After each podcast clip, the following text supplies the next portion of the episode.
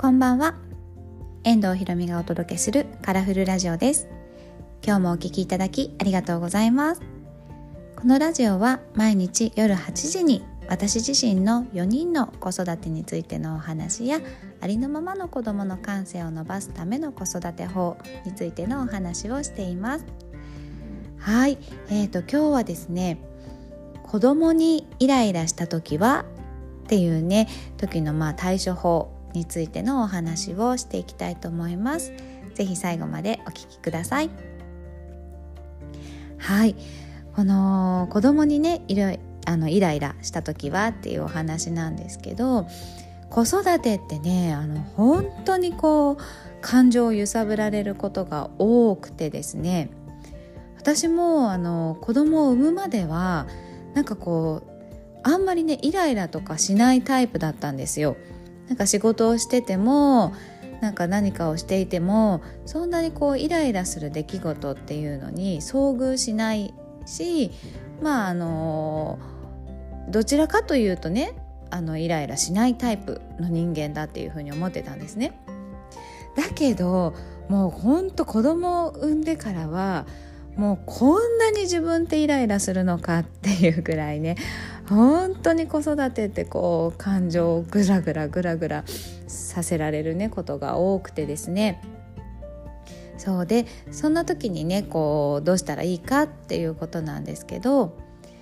ねなんかこうもうイライラしてきたなとかねあもう子供にわっと怒っちゃいそうだなっていう風になった時にやってみてほしいことがとにかくその子供の顔をじっと見るっていうことなんですね。もうじーっと見る。本当ただそれだけ。なんかこうじーっと見てこう怒りを鎮めよう鎮めようとかも考えないでとにかくもう頭の中を空っぽにしてじーっと見てみてください。そうするとまあなんか子供もねイヤイヤしてる途中だったらプンプン怒った顔してるかもしれないしなんかギャーギャー泣いてる時だったらねそのままわーって泣き続けてるかもしれないしまあそのお子さんによってもね違うしその時によってもどんな顔してるのかなっていうのは違うと思うんですけどもうただそれをねひたすら見る。そうするとなんかね多分30秒もしないでだんだんこう気持ちがね落ち着いてくるんですよ。もうなんかあれもやらなきゃこれもやらなきゃとかどうしてこんなことするんだろうとかそういういろんなことがね頭の中ぐるぐる回ってるとこうイライラしてきちゃうこと多いんですけどもうそれを一回頭の中抜いてただもう何にも考えないで子供を見るっていうことをしてみるとなんか急にねこうプンプン怒ってる子供とかギャーギャー泣いてる子供とかをあちょっと可愛いってね いう感情が戻ってくるんですよ。イライラがちょっと抜けてね。なこんなちっちゃいのにこんな怒った顔して可愛いとかね。なんか一生懸命泣いてて可愛いみたいにこうもともとのね持ってる自分の心がスッて戻ってくる瞬間があるのでそしたらまたそれからねあのどういうふうに対応していくかっていうのをねやってみたらいいと思うんですけどあのすごく私はこれいつも効果があるのでぜひ試してみてください。はい。ね本当にね子育てって大変なんですよね。イヤイヤ期の時とかね最初ねまだ1歳半ぐらいは可愛いんですよ。自分でやりたいみたいなね。手今までずっと手伝ってもらってたのに手伝わないでみたいになってじゃあねそれ自分でやってみてごらんっていう、まあ、ただそれだけで済むんだけどだんだんこう2歳3歳になってくるとなんかじゃあ公園行きたいって言ってきてじゃあいいよ公園行こっかって言ったらやっぱり行きたくない。